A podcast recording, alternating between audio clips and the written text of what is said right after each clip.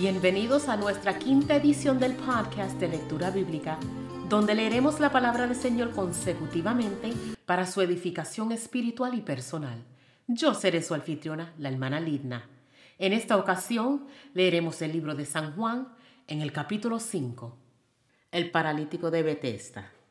Después de estas cosas había una fiesta de los judíos y subió Jesús a Jerusalén. Y hay en Jerusalén, cerca de la puerta de las ovejas, un estanque llamado en hebreo Betesda, el cual tiene cinco pórticos. En esto yacía una multitud de enfermos, ciegos, cojos y paralíticos que esperaban el movimiento del agua, porque un ángel descendía de tiempo en tiempo al estanque y agitaba el agua, y el que primero descendía al estanque después del movimiento del agua quedaba sano de cualquier enfermedad que tuviese. Había allí un hombre que hacía 38 años que estaba enfermo. Cuando Jesús lo vio acostado y supo que llevaba ya mucho tiempo así, le dijo, ¿Quieres ser sano? Señor, le respondió el enfermo, no tengo quien me meta en el estanque cuando se agita el agua, y entre tanto que yo voy, otro desciende antes que yo. Jesús le dijo, Levántate, toma tu lecho y anda. Y al instante aquel hombre fue sanado y tomó su lecho y anduvo, y era día de reposo aquel día. Entonces los judíos dijeron a aquel que había sido sanado, es día de reposo, no te es lícito llevar tu lecho.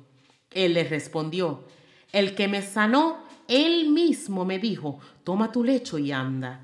Entonces le preguntaron, ¿quién es el que te dijo, toma tu lecho y anda? Y el que había sido sanado no sabía quién fuese, porque Jesús se había apartado de la gente que estaba en aquel lugar. Después le halló Jesús en el templo y le dijo, mira, has sido sanado, no peques más para que no te venga alguna cosa peor.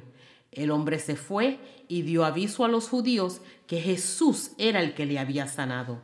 Y por esta causa los judíos perseguían a Jesús y procuraban matarle porque hacía estas cosas en el día de reposo.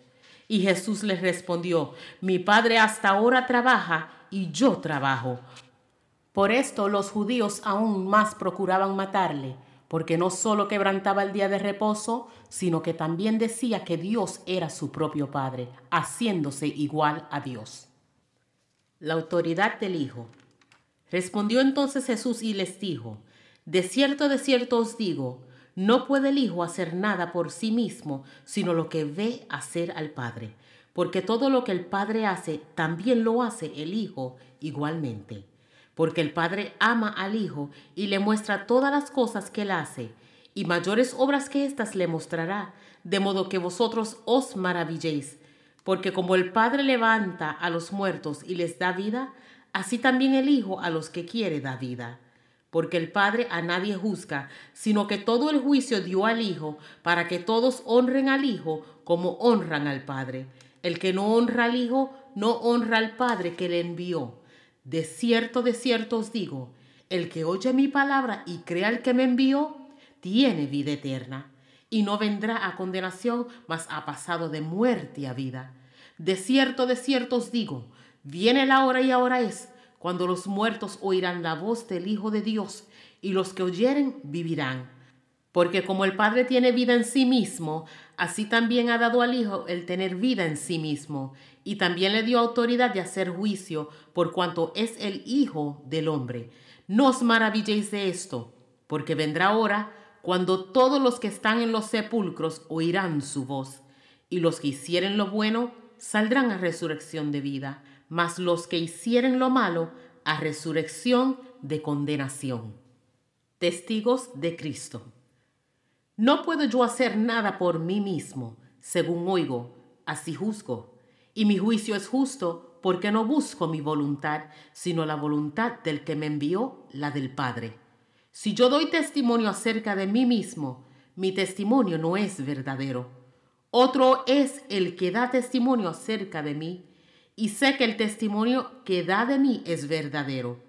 Vosotros enviasteis mensajeros a Juan, y él dio testimonio de la verdad. Pero yo no recibo testimonio de hombre alguno, mas digo esto para que vosotros seáis salvos.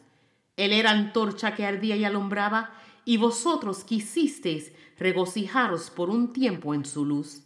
Mas yo tengo mayor testimonio que el de Juan, porque las obras que el Padre me dio para que cumpliese, las mismas obras que yo hago, dan testimonio de mí, que el Padre me ha enviado. También el Padre que me envió ha dado testimonio de mí. Nunca habéis oído su voz, ni habéis visto su aspecto, ni tenéis su palabra morando en vosotros, porque a quien él envió, vosotros no creéis. Escudriñad las escrituras, porque a vosotros os parece que en ella tenéis la vida eterna. Y ellas son las que dan testimonio de mí. Y no queréis venir a mí para que tengáis vida. Gloria de los hombres no recibo, mas yo os conozco que no tenéis amor de Dios en vosotros. Yo he venido en nombre de mi Padre y no me recibís. Si otro viniere en su propio nombre, a ese recibiréis. ¿Cómo podéis vosotros creer, pues recibís gloria los unos de los otros y no buscáis la gloria que viene del Dios único? No penséis que yo voy a acusaros delante del Padre.